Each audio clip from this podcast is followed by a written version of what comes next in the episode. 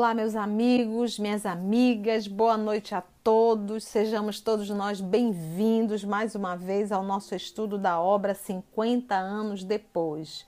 Hoje, 20 de fevereiro de 2021.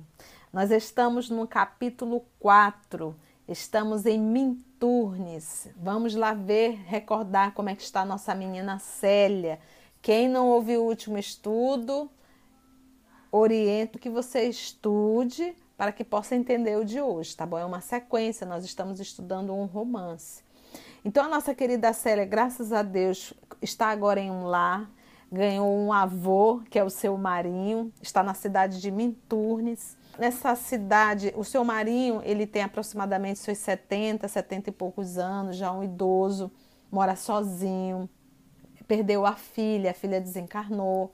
E o mais interessante é que ele acabou, ele conheceu o, o avô da nossa querida Célia, coisa né, maravilha isso. Conheceu o avô da Célia, então isso sensibilizou muito a Célia e ela acabou contando verdadeiramente toda a história dela.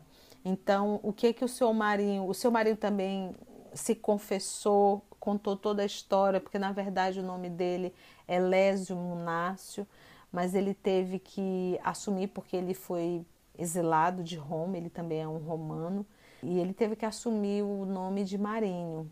Ele acabou recepcionando a nossa querida Célia com muito carinho, não só a Célia quanto a criança, contou toda a história. Ele achou por bem, até para a segurança dela, ela ela se vestir de homem e ele apresentou a nossa Célia como filho dele. E um filho já com um bebê de colo. E o nosso menino, essa criança, foi o estudo da semana passada, ele foi a óbito, ficou muito doente. Nós sabemos que essa criança é o retorno, é a reencarnação de Ciro, Célia tem essa consciência. Então a criança estava muito dodói, muito fragilizada. E a própria Célia acabou entregando na mão de Deus, na mão do Cristo, que libertasse aquela criança daquele sofrimento. A criança foi a óbito, ela ficou muito triste, muito sofrida, mas nós acompanhamos o sonho que ela teve, na verdade, uma visita espiritual do próprio Ciro, contando tudo o que ele, assim, dando força para ela, coragem que era necessário ele ter passado por aquilo e dizendo que ele vai voltar outra vez, que eles vão se reencontrar. Então, esse sonho, essa, é, é, ela foi dormir muito tristinha, conversou com o seu marinho, o seu marinho orientou, deu força, e ela foi dormir. Nessa noite, ela teve esse sonho, esse, na verdade, esse encontro espiritual com Ciro. Vamos ver agora como vai ser no dia seguinte. Lembrando que para toda a aldeia, para toda aquela cidade, ela, na verdade, é ele e é filho do Senhor Marinho. Então, meus amigos, já elevando o pensamento a Deus nosso Pai, a espiritualidade amiga, para que possam nos ajudar no estudo dessa obra, para que possamos compreender, tirar as lições necessárias e principalmente entendermos que viver no planeta Terra é uma escola que exige de nós passarmos por experiências algumas vezes dolorosas, porque ainda é um planeta de provas e de expiações. Senhor da vida, que os bons espíritos em teu nome possam mais uma vez nos conduzir, porque somos tantos, Senhor, ávidos de aprendizados, de consolos e de estímulos para a nossa continuidade aqui na vida terrena pautado, Senhor, no teu evangelho. Graça te damos, amado Mestre Jesus, que assim seja. Então vamos lá, vamos ver, depois desse, desse encontro com o Ciro, já em espírito, né?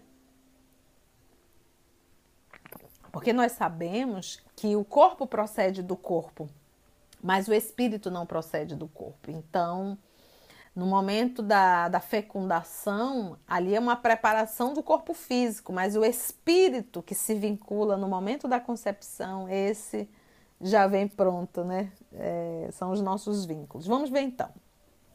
No dia seguinte, Eila reanimada, deixando transparecer no semblante a serenidade íntima do seu espírito. O velhinho notou com alegria aquela mudança e, como se estivesse em preparativos constantes para a jornada do túmulo, não perdeu o ensejo, a oportunidade para esclarecer a jovem sobre os problemas que a esperavam na vida solitária de Alexandria. Com cuidado extrema, dava-lhe notícia de todos os pormenores da vida nova a iniciar, fornecendo-lhe o nome de antigos companheiros de fé e dando conta de todos os costumes da comunidade, porque lembra que a ideia do, do seu marinho é que ela vá lá para a África, lembra? Para aquele local que ele fundou, que na verdade vai ser um local onde ela irá fazer esse retiro. É uma comunidade, né, gente, de cristãos, mas ela, ele já tem apresentado que são pessoas muito rígidas, e é só de homens, imagina. Mas vamos lá. Então ele continua dando a informação para ela.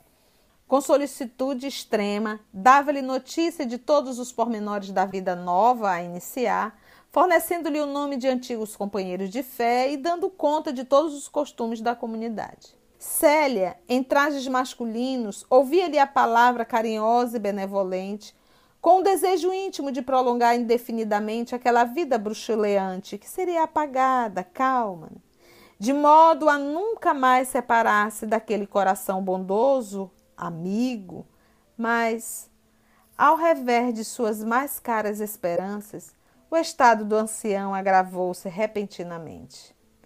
Todos os esforços foram inúteis para lhe restituir o tônus vital do plano físico e, assistido pela jovem que tudo fazia por vê-lo restabelecido, o velho marinho recebeu a visita do pretor da cidade, que, cedendo a instantes pedidos, vinha receber-lhe as derradeiras recomendações. Apresentando a jovem como filho, o moribundo ordenou que lhe fossem entregues todas as suas parcas economias, antecipando que ele deveria partir para a África, tão logo se verificasse o seu óbito. Vamos ver agora o diálogo entre a autoridade e o senhor Marinho. Então vocês entenderam, para a segurança física de Célia, o senhor Marinho orientou que ela se vestisse de homem. Então, para aquela sociedade, ela é um homem, é um homem que é filho do senhor Marinho. Então, como filho, ele irá herdar tudo ou pouco que Marinho tem. E lembrando que o senhor Marinho tem uma gratidão enorme em saber que ela é neta de Quinéio Lúcio, que no passado deu a ele a liberdade, deu a ele a liberdade, intercedeu por ele. Então existe aí um, uma gratidão muito grande. E, obviamente, lembra que o seu Quinéio também veio em espírito para Célia, informando que ela não estava abandonada. Né? Então vamos lá. Então vamos ver agora esse diálogo entre o Marinho e entre a, a, a autoridade romana que está presente. Marinho interpelou a autoridade depois das necessárias anotações. Será possível que este jovem participe das tuas superstições? O. Superstições, gente, ele está falando se o jovem é cristão. Ele chamava isso de uma superstição, imagina. O generoso velhinho compreendeu o alcance da pergunta e respondeu com desassombro: De mim e por mim não precisarei cogitar das convicções religiosas aqui de todos conhecidas, desde que entrei nesta casa. Sou cristão e saberei morrer íntegro na minha fé.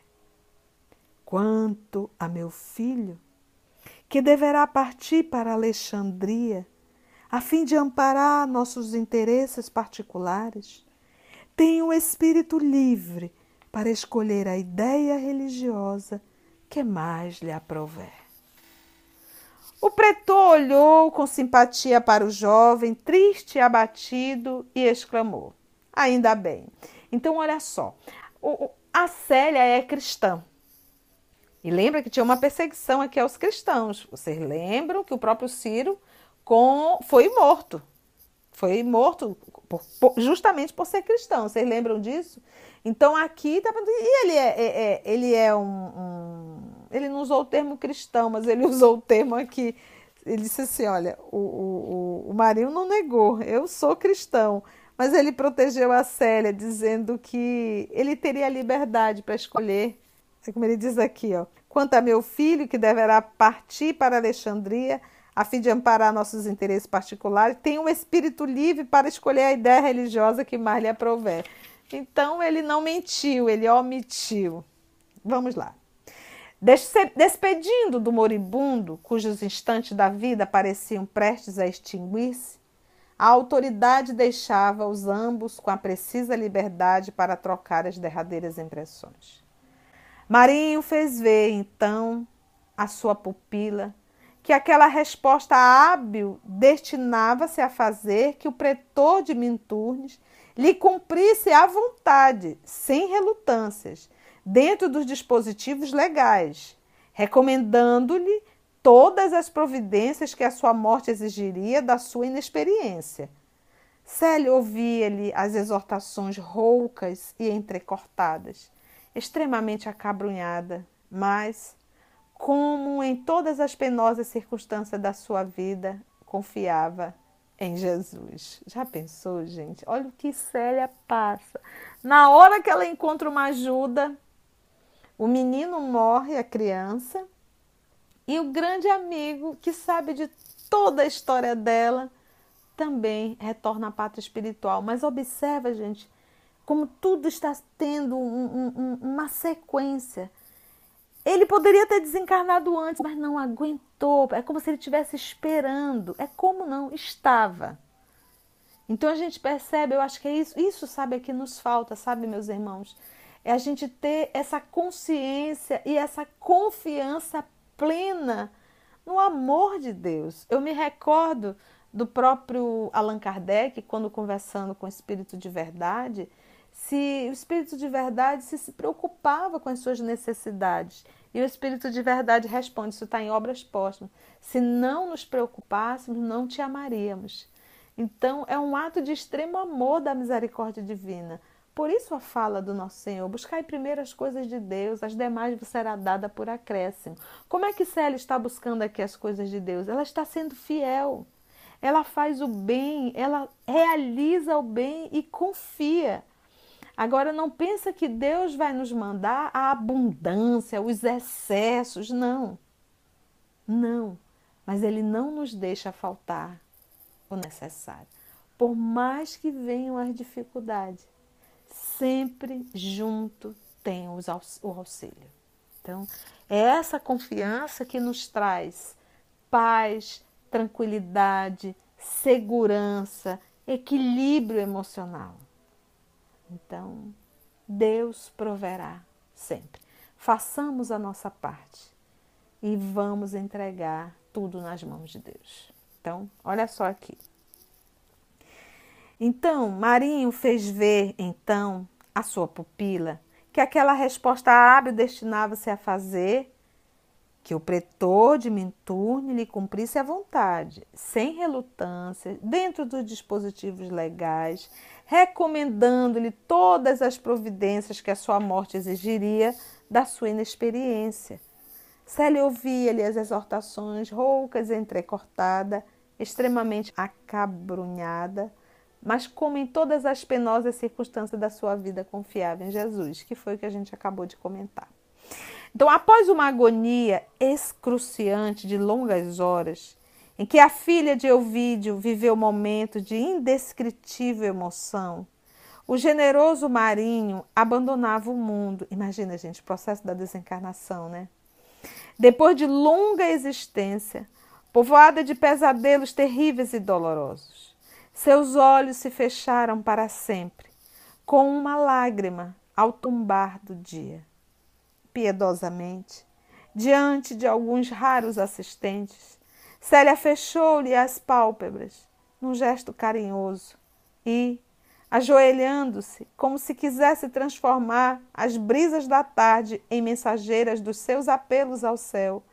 Deixou que o coração se diluísse em lágrimas de saudade, suplicando a Jesus recebesse o benfeitor no seu reino de maravilhas, concedendo-lhe um recanto de paz, onde a alma exausta lograsse esquecer as tormentas dolorosas da existência material. Dada a sua qualidade de cristão, confesso, o velho de Minturnes teve uma sepultura mais que singela, que a filha do patrício encheu com as flores do seu afeto, e mergulhando na sombra de uma soledade quase absoluta. Dentro de poucos dias, o pretor entregou-lhe a pequena soma que Marinho lhe deixava, um pouco mais que o suficiente para a viagem em demanda da África distante. E, numa radiosa manhã de primavera, carregando no íntimo a sua serenidade triste e inalterável, a moça cristã, depois de uma prece longa e angustiosa sobre os túmulos humildes do pequenino e do ancião, na qual lhes rogava proteção e assistência, tomou o lugar que lhe competia numa galera napolitana que periodicamente recebia passageiros para o Oriente. Sua figura triste, metida em roupas masculinas, atraía a atenção de quantos lhe faziam companhia eventual no grande cruzeiro pelo Mediterrâneo.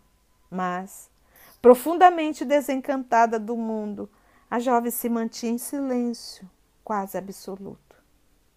Gente, como mudou a vida de Célia. Agora ela não é mais nem Célia, ela é um menino, um rapaz.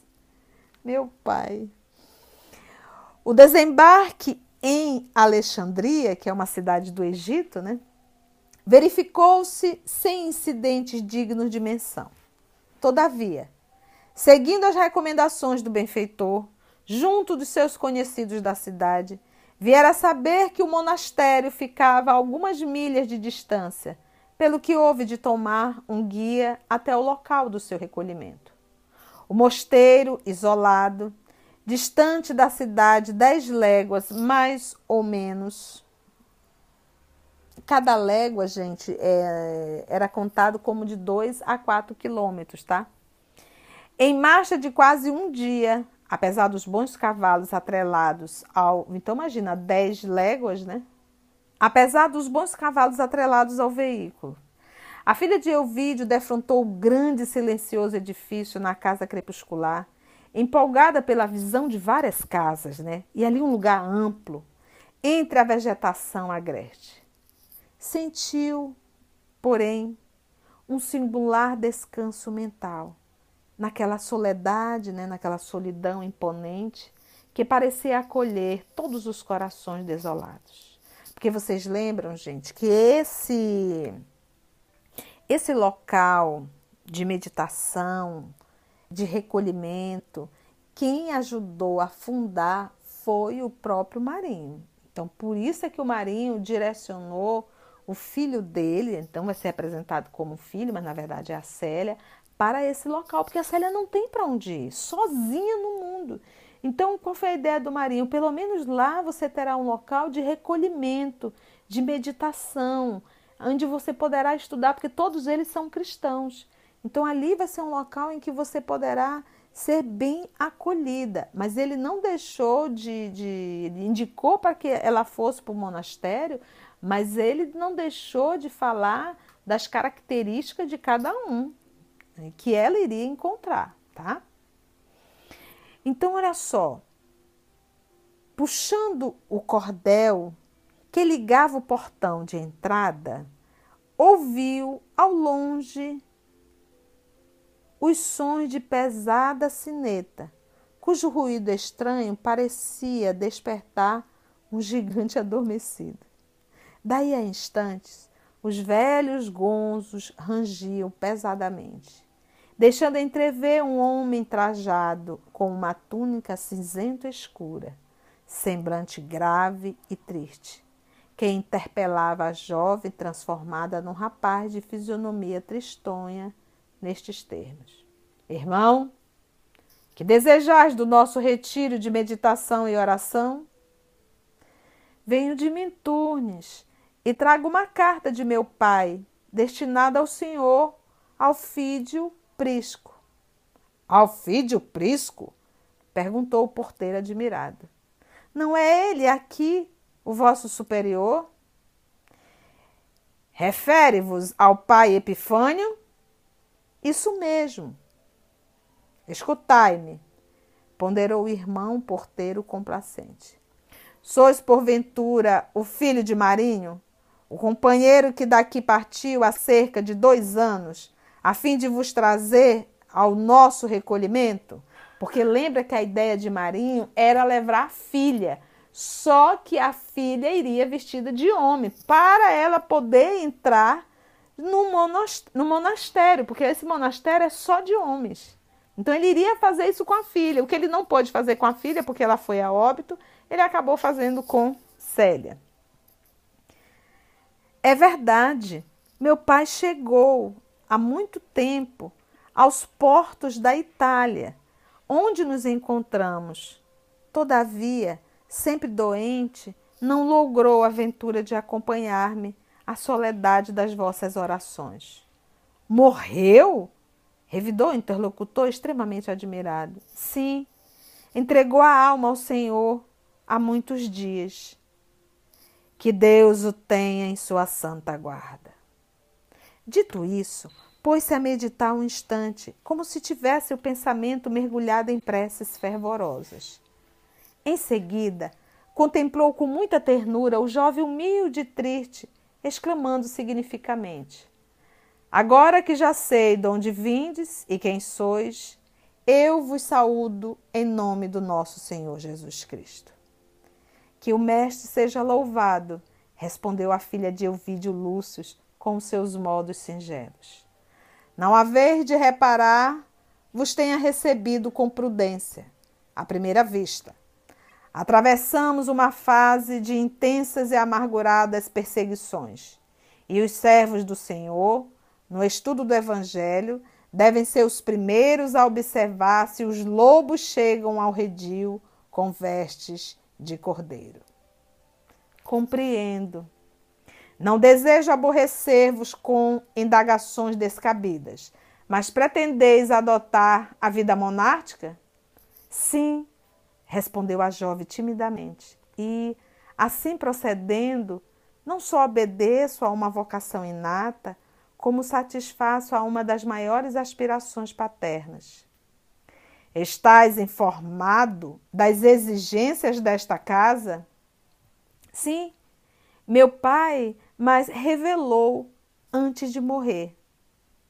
O irmão porteiro deitou o olhar para todos os lados e, observando que se encontravam a sós, exclamou em voz discreta: se trazeis a esta casa uma vocação pura e sincera, acredito que não tereis dificuldades em observar as nossas disciplinas mais rígidas. Contudo, devo esclarecer-vos que Pai Epifânio, como diretor desta instituição, é o espírito mais ríspido e arbitrário que já conheci na minha vida.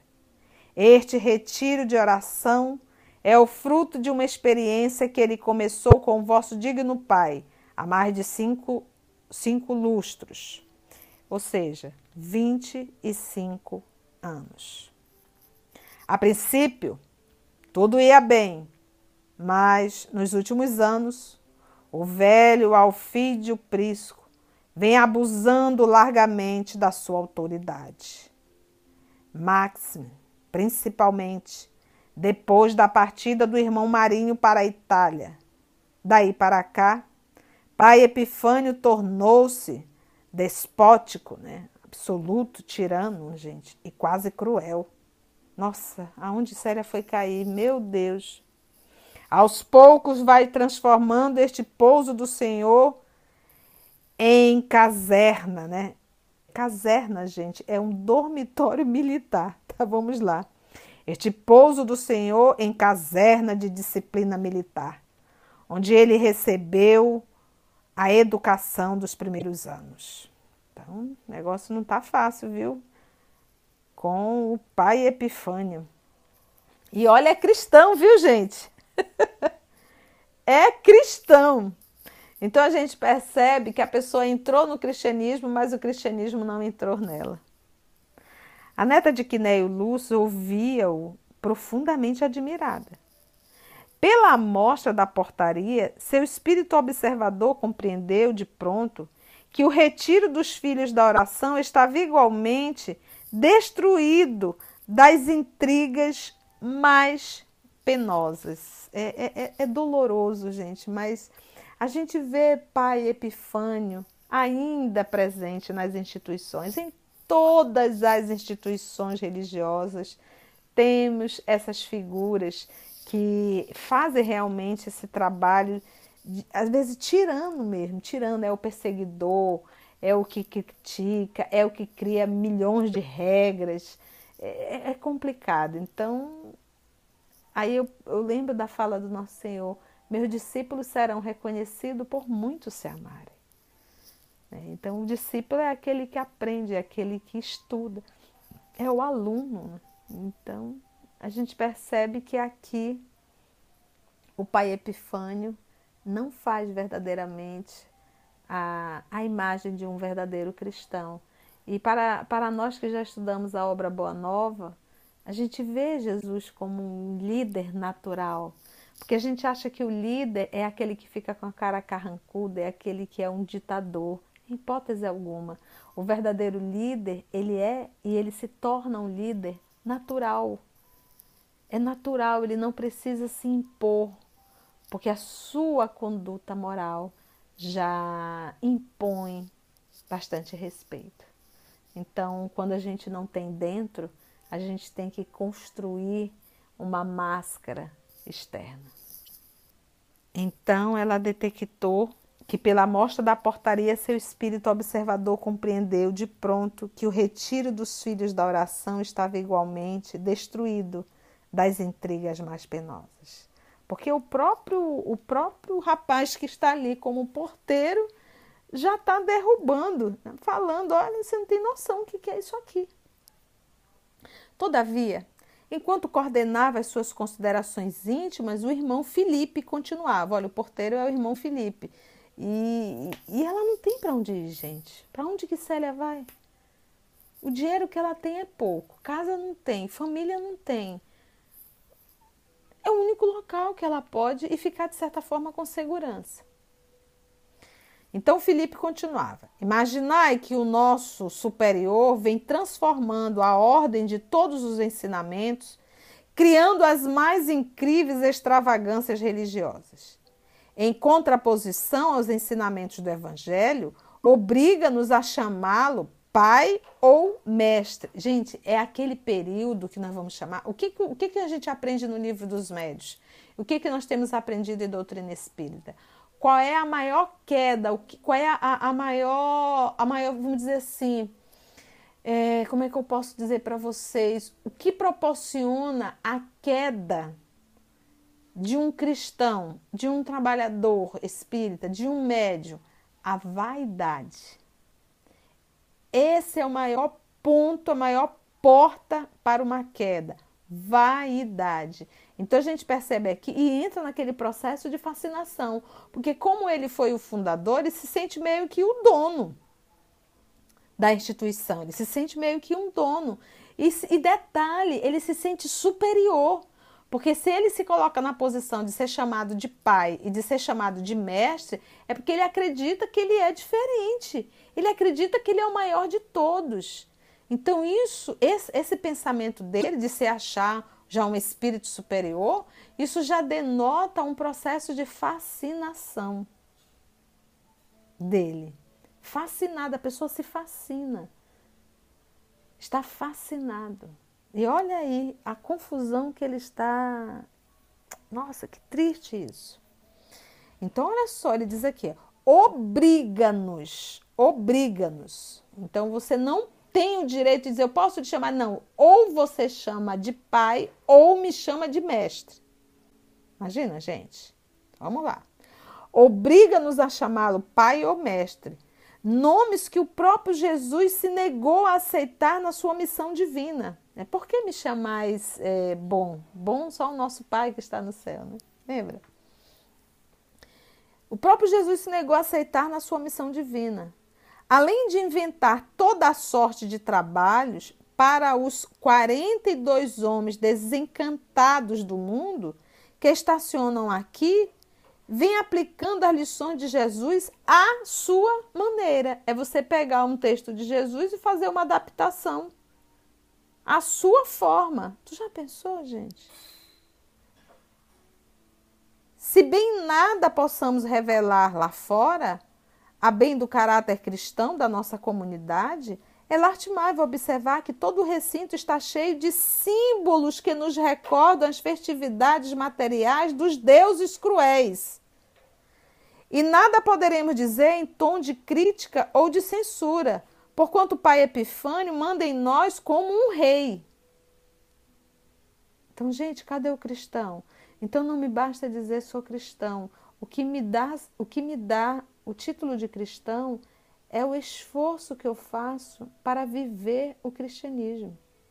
Então aqui ele, o, o pai Epifânio ele está criando uma nova ordem, ele está criando uma religião a seu modo criando regras e detalhe, ele está trazendo todas, porque lembra que ele é romano também, ele está trazendo toda a sua crença politeísta e tentando inserir, misturando o cristianismo. Olha aqui, eu acho que aqui a coisa já começou a tomar uma nova forma, uma forma equivocada. E é esse o cuidado que nós temos que ter com a doutrina espírita. Respeitamos todas as crenças, mas devemos respeitar, se somos espírita, deveremos respeitar o espiritismo. E o que seria, tia, respeitar o espiritismo? Estude a codificação, estude as obras básicas e veja sempre se está de comum acordo com o que Kardec nos trouxe. Eu não tenho que verificar ou colocar coisas dentro da instituição que não estão de comum acordo com Kardec, com a codificação, com a doutrina. Já que usamos o título de espíritas ou espiritistas. Então, aqui o nosso Emmanuel está trazendo o Epifânio, mas façamos nós uma autoavaliação do que temos feito na condição de espíritas que somos. O espiritismo deve, deve ser o cristianismo redivivo. Viver novamente, trazer o cristianismo na sua simplicidade, sem absolutamente nenhum ritual. Lembra do, do cristianismo? puro, nascente. Então, olha só aqui, então o Epifânio, o pai Epifânio, como ele gosta de ser chamado, né? Ele está totalmente fascinado, gente, totalmente. Que estacionam aqui, vem aplicando as lições de Jesus à sua maneira. Se bem nada possamos revelar lá fora, a bem do caráter cristão da nossa comunidade. É lastimável observar que todo o recinto está cheio de símbolos que nos recordam as festividades materiais dos deuses cruéis. E nada poderemos dizer em tom de crítica ou de censura, porquanto o pai Epifânio manda em nós como um rei. Estou relendo mesmo, gente. A jovem ainda não conseguira manifestar sua opinião, dada a fluência com que o porteiro discorria, quando lhe chegou o ruído de uns passos fortes que se aproximavam. Felipe calava. Você vê que Felipe não é à toa que é o porteiro. Ele contou tudo. Não deu nem tempo da Célia falar algo. Felipe calava-se como quem já estivesse habituado a cenas como aquelas, e modificando a expressão fisionômica, exclamou com voz abafada: É ele. Célia, metida nos seus trajes estranhos e pobres, não conseguiu dissimular o espanto. No limiar de uma porta ampla surgia a figura de um velho septuagenário, cujos caracteres fisionômicos apresentavam a mais profunda expressão de convencionalismo e orgulhosa severidade. Vestia-se como um sacerdote romano nos grandes dias dos templos politeístas e, apoiado a uma bengala expressiva, passeava por toda parte o olhar fulgurante, como a procurar motivos de irritação e desagrado. Meu Deus do céu, olha lá a mudança. Até o próprio Marinho iria se, se espantar em ver o amigo dessa forma. Ele se comporta como um sacerdote, ele se comporta como um poderoso dentro do monastério. Meu pai, e o olhar sempre procurando algo errado para criticar. Vamos ver o que, que ele vai falar. Felipe é o porteiro. Felipe! exclamou ele em tom intempestivo. Mestre! exclamou o irmão da portaria com a mais fingida humildade. Apresento-vos o filho de Marinho, que o seu coração de pai não pôde acompanhar até aqui, dada a surpresa da morte em Minturnes. Ouvindo aquele esclarecimento inesperado, Epifânio caminhou para a jovem que lhe era inteiramente desconhecido, pronunciando quase secamente a saudação evangélica, como se for um leão, utilizando a legenda de um cordeiro. Paz em nome do Senhor. Meu Deus. Ai, gente. É a mesma coisa quando eu digo, você chega no centro espírita, tá ali a recepcionista e a pessoa te recebe péssima, né? Uma recepção horrorosa, um olhar crítico, seco. Ai, meu pai, que dificuldade. E a pessoa ali já se sente, meu Deus, que recepção horrorosa. E a gente sente, né? A gente sempre, a gente sabe. É tão bom, a gente gosta de ser bem recebido, a gente gosta de um sorriso, a gente gosta de um acolhimento. Por que, que a gente não, não se torna uma pessoa acolhedora? Uma pessoa que saiba, é, é, saiba receber, com um sorriso, com um olhar, sabe? O tom da voz, o tom da voz nos apresenta a secura, a dissimulação, a, a indiferença. Então, tudo isso a nossa série está passando com o pai Epifânio, que pode também ser chamado de mestre. Imagina, gente. Aí eu me lembro do Chico, que ele algumas vezes ele assinava Cisco, né? Cisco Xavier. Vamos lá, gente. Célia respondeu conforme o seu venerando amigo lhe havia ensinado antes da morte, entregando ao superior da comunidade a carta paternal. Depois de passar rapidamente os olhos pelo pergaminho, Epifânio acentuou com austeridade.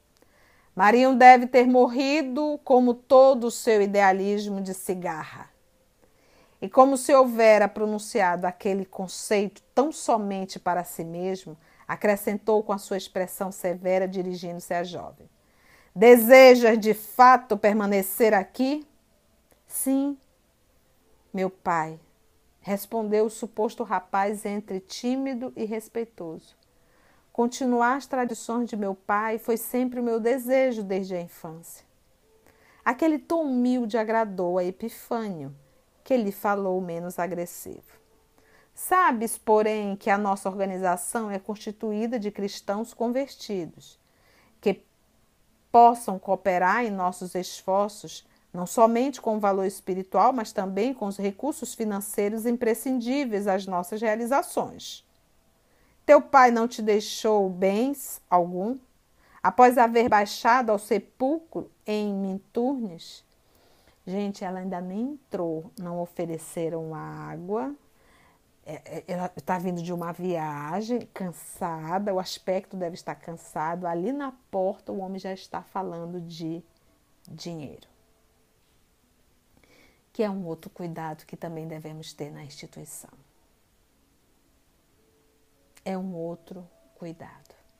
Esse, essa pandemia que nós estamos vivendo, a gente percebe, eu acho assim que trouxe uma lição tão grande que a gente percebe que os estudos do Evangelho, nenhum estudo parou. tudo está continuando através desse sistema aqui, por exemplo, como o nosso. O pessoal está fazendo live, está tendo os congressos, está tendo tudo. E a gente percebe que todos estão participando da mesma forma, sem pagar absolutamente nada e sem precisar de nenhum templo. Obviamente que é gostoso estar em grupo, a presença, mas a gente, nós espíritas temos que ter muito cuidado, porque nós estamos fazendo tudo, tudo, todos os, todos os movimentos de estudo que eu falo assim, de congressos, de um curso, às vezes, tudo a gente está falando em dinheiro, tudo tem que se pagar. E a gente acaba excluindo aquelas pessoas que não podem pagar. Então, eu, eu tenho quase 30 anos de espiritismo e uma das coisas eu confesso a vocês que me chamou muita atenção quando então iniciamos na instituição, na época Fundação Allan Kardec, que eu ia para os estudos do Evangelho, não me pediram nem para comprar o Evangelho, eles me deram o Evangelho. Tinha ali Evangelho à disposição para as pessoas lerem. Tinha uma biblioteca que a gente podia emprestar livros. O primeiro encontro que eu participei de, de espíritas, de estudantes do ERD, eu me lembro, e, e, e tinha, tinha café, tinha almoço, tinha um lanche da tarde, e eu fiquei preocupada, digo, mas meu Deus, como, quem, quem que está bancando tudo isso aqui? Como é, que, como é que é isso aqui? Aquilo me chamou tanta atenção, porque ninguém se pagava absolutamente nada.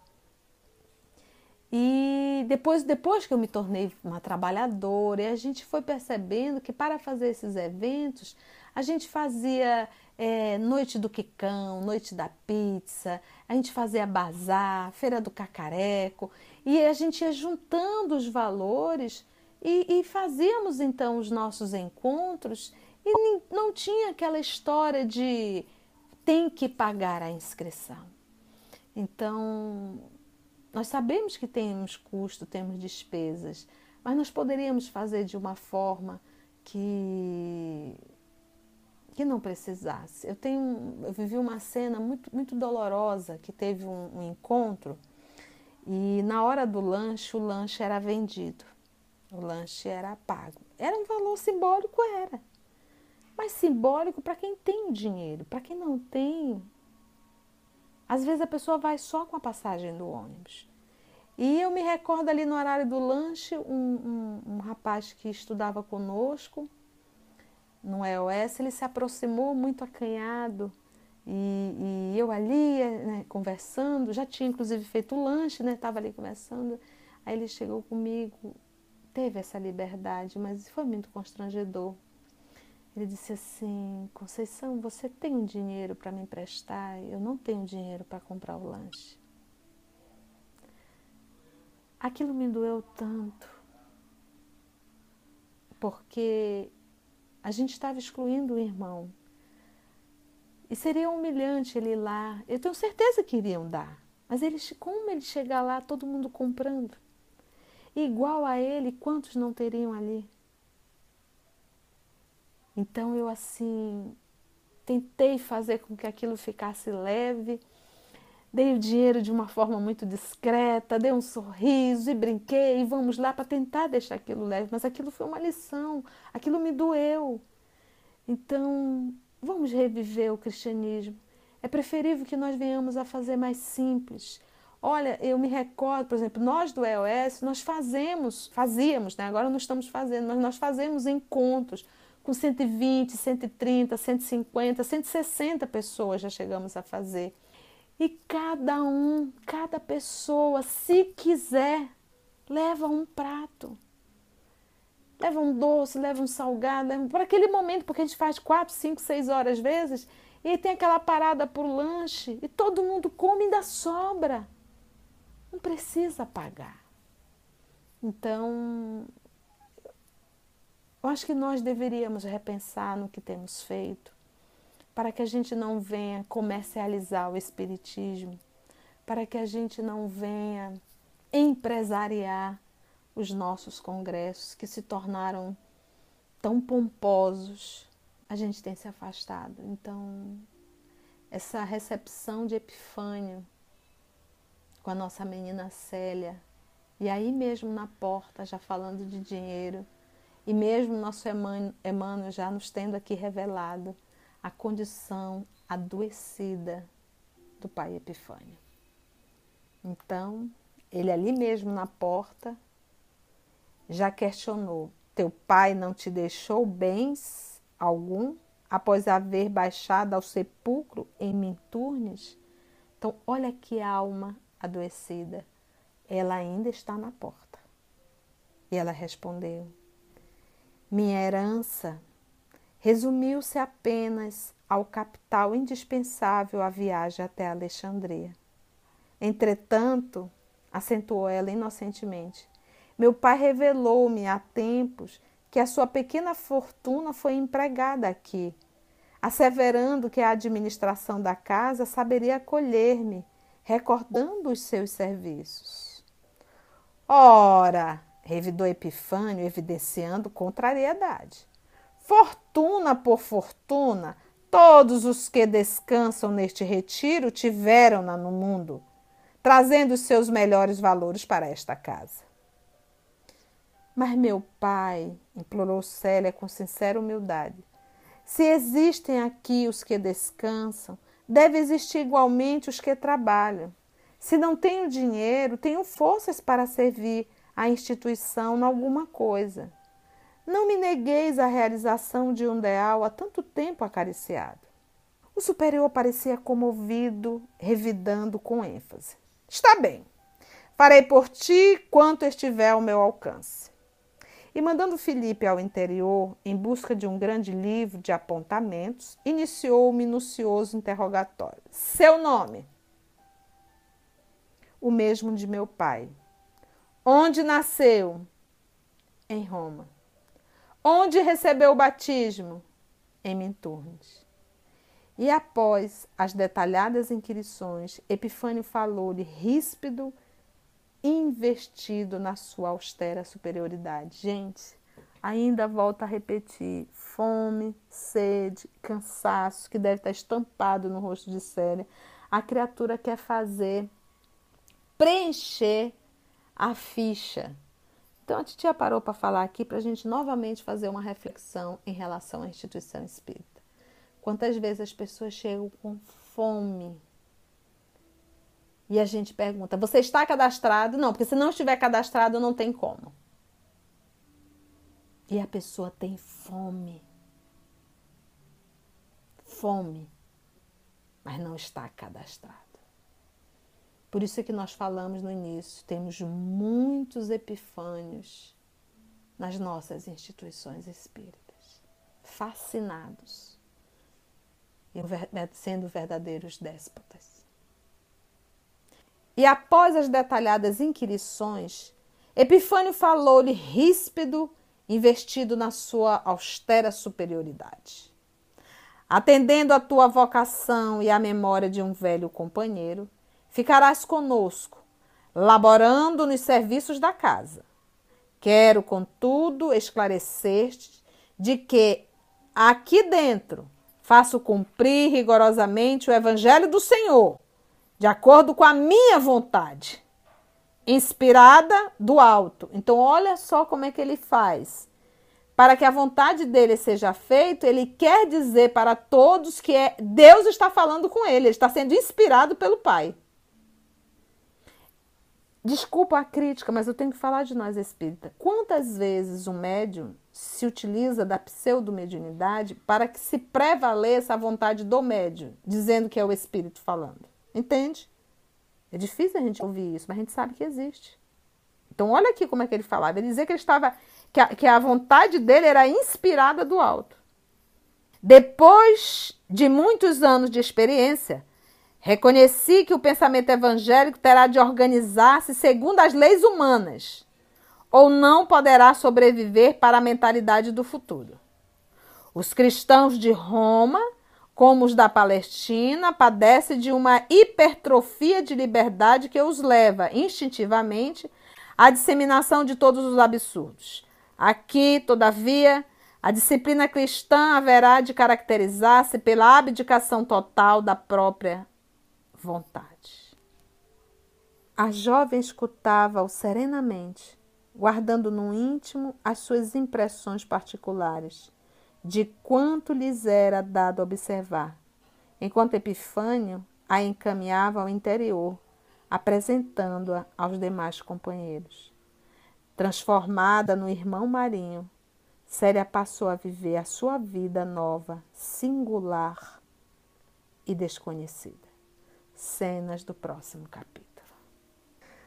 Sabe, gente, é doloroso a gente ver alguém que bebeu na fonte do Evangelho. Nós estamos aqui aproximadamente no ano de 132, 133.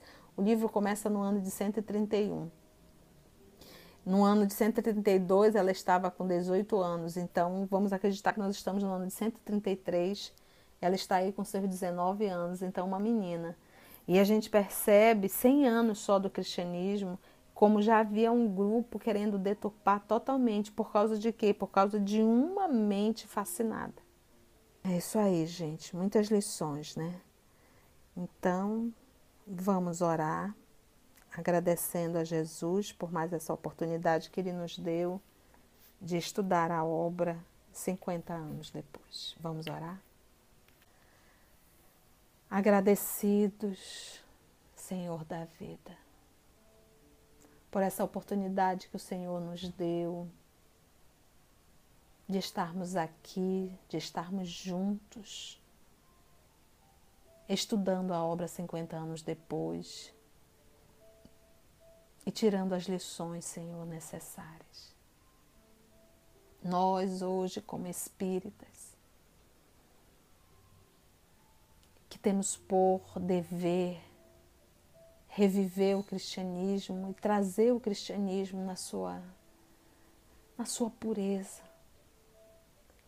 Ajuda-nos, Senhor, a nós espíritas, a não nos perdermos, a não deixarmos os epifânios assumirem, a verdadeiramente deixarmos marinhos os verdadeiros cristãos, nos esforçando para a simplicidade, para a humildade, para o acolhimento, fugindo, Senhor, de regras, papéis, aonde a gente acaba empresariando muito mais do que amando. Ajuda-nos, Senhor, a recordar do Senhor na beira do lago, descalço, sentado em uma barca, ensinando lições imortais. Obrigada, Divino Amigo, por essa oportunidade. Obrigada a todos vocês, amigos espirituais. E que nós possamos, Senhor, refletirmos em tudo aquilo que estudamos essa noite. Que assim seja.